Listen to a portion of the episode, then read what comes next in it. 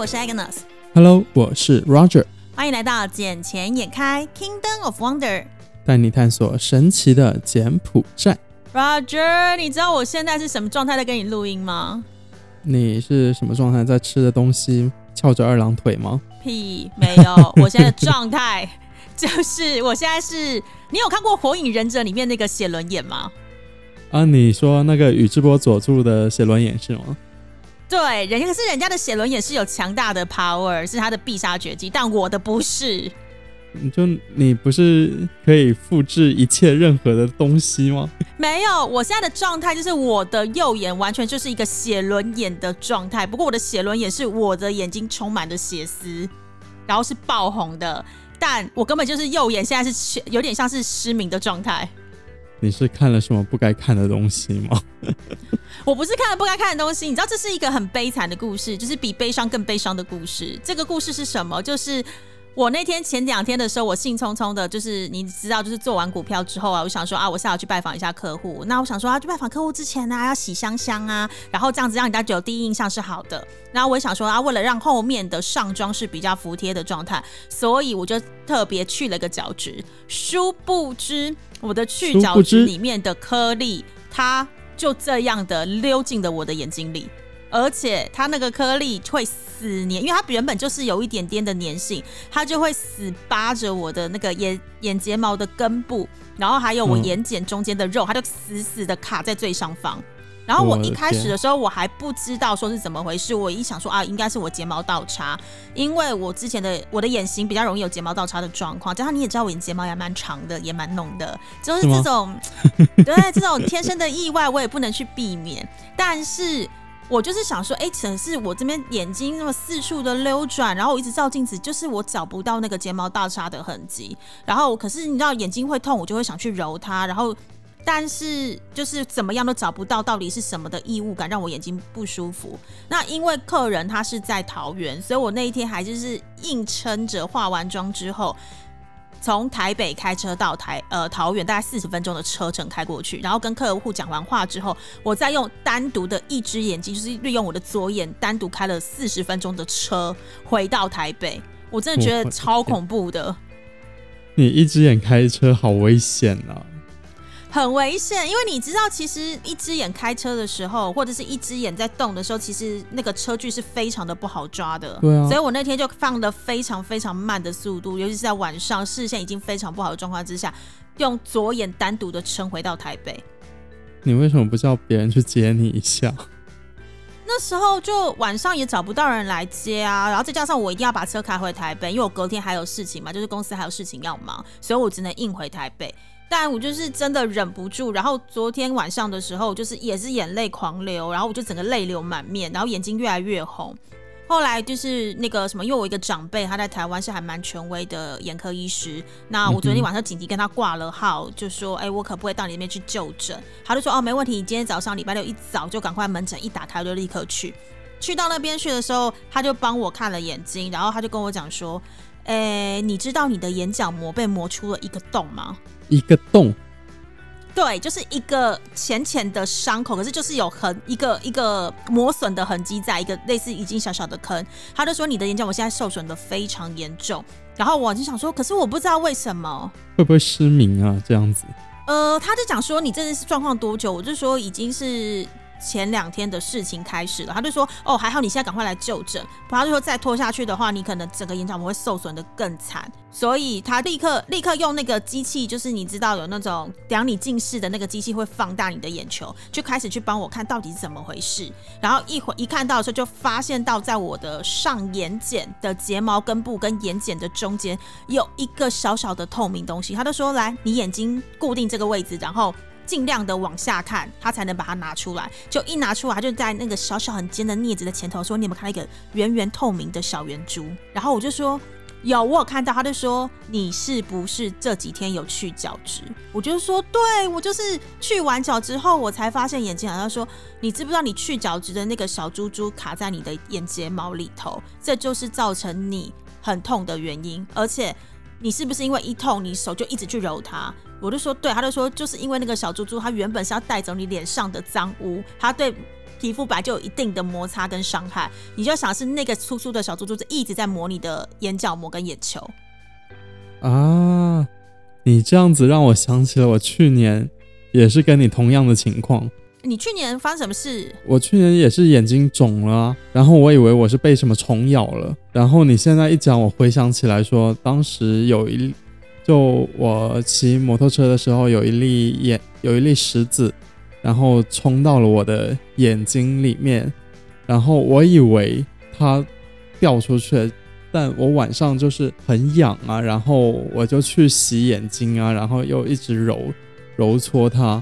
然后到第二天的时候，一早起来发现，我靠，我的左眼是肿的状态，就整个是肿的。那就跟我的状态其实是一样的啊，因为我现在我的眼皮现在是已经很像长针眼的一样，就是大概肿的原本的两三倍大。哎，对啊，对啊，对啊，我觉得应该是这样子。哎，可是说到这里，我好奇的问一下，因为比如说像台湾有那种眼科诊所是满街到处都是啊，而且有很多是那种连锁大牌子。那在柬埔寨其实看眼睛方便吗？柬埔寨也是有眼科诊所了，然后它有几家是日本的，所以它还是挺专业的。但价格方面嘛，就是稍稍有点高高一些咯。大概价位在多少啊？大概价位啊，大概价位的话，就是也是三位数吧。你说三位数美金？嗯，是的呢。这里都讲美金啊，谁跟你讲新台币啊，或者什么？我没有，我想说三位数可以是瑞尔啊。那你怕是想太多了吧？佛心来着有没有？可是没有哎，你知道这样，此时此刻我就必须要赞叹一下台湾的健保，因为你看，像我的眼睛受损，然后我今天去看医师，他的挂号费是两百五十块台币，两百五十块美金的话，等于连十块美金都不到。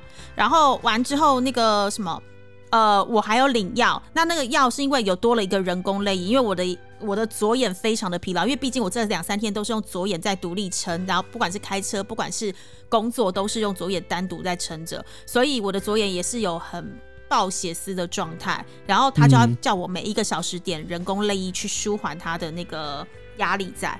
那所以那个人工泪液就是要多付一百块台币，也就是差不多三块多美金的一个价格。所以我整个看完整不到三十五块美金，不到三十五。好便宜啊！不到啊，因为我刚刚讲了嘛，前面的那个鉴宝费用的话是大概差不多哦，不是不到三十五，是不到十五呢。我靠！对啊，因为前面那个费用的话就是大概十块美金左右嘛，后面那个是三块美金，所以 total 才十三十四块美金啊。你是来拉仇恨的吗？你说什么？我说你是来拉仇恨的吗？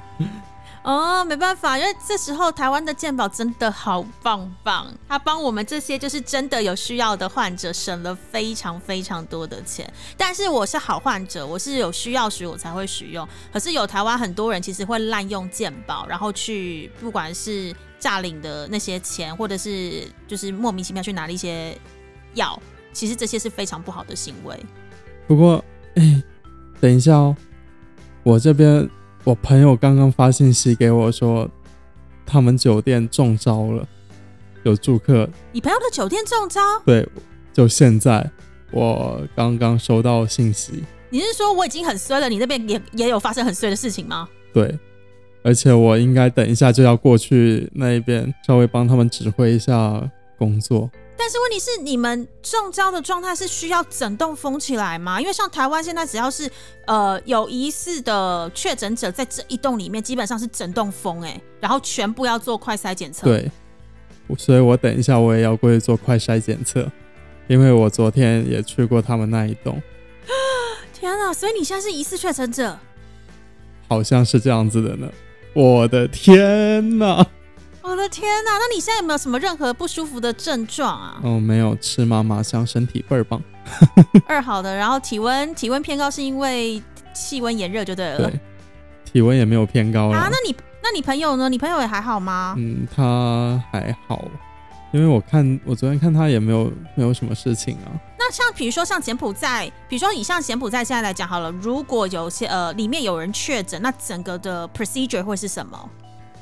整个 procedure 就是那一个确诊患者的话，要先送到那个隔离点去，然后整栋楼基本上是要被封锁，然后做清洁消毒的工作。不过现在的话，呃，我看到有很多地方就已经是确诊了，但是还是可以继续的工作，只要你把那一个确诊者不在那一家店，或者在那一家酒店，或者是在那个场所里的话，你就可以继续进行你的商业行为。那他需要框列吗？比如说你们可能是跟那个确诊者有接触过的人，那需不需要也要就是做快筛框列起来，然后要比如说自我隔离或是居家隔离十四天？需要，所以我等一下要先去做个快筛，看看我有没有中。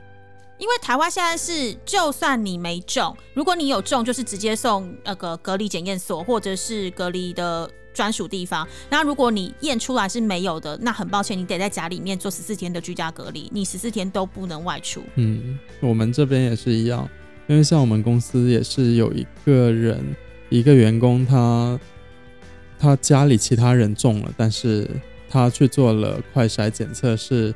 阴性的是没有中，但是他还是得在家里待，就隔离十四天。我现在我有点崩溃。我觉得崩溃应该是你老板，因为你是你们公司的业务大将。如果你十四天不能去工作，老板应该会哭死。我哎，我不知道我该说什么。我现在我现在有点混乱，你知道吗？我现在整个别紧张，反正你等一下就按照正常的程序，因为你知道，像我上次不是讲说我住的那一栋不是有人确诊吗？对啊，然后完之后嘞，我就发现到一件事情是，我的账单，我 suppose 每个月的月底都会收到下个月的房租账单，我就是可以用透过 ABA 啊或是银行来转账来支付我的租金。结果殊不知，他到今天都已经七月中了，我都还没有收到任何的账单。我现在想的是。会不会真的很严重？严重到那一栋被封，然后他们都没上班？不然，suppose 你要付钱的，你要去收钱的，你应该动作手脚超快的，怎么会让我拖了两个礼拜，我都没收到账单？啊，你没给我账单，我就没办法付钱啊！哎呀，他们应该也没有想说，也没有心情去工作啦，因为有确诊的话，那他们就不会说去到公，呃，公寓那一边嘛。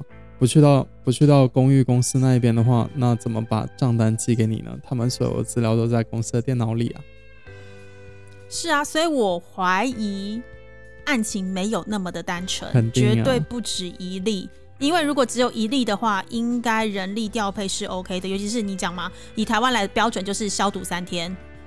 就是这一栋清空之后消毒三天，大家没事的，然后或者是呃没有跟他有直接接触超过十五分钟以上的人，其实可以回来上班。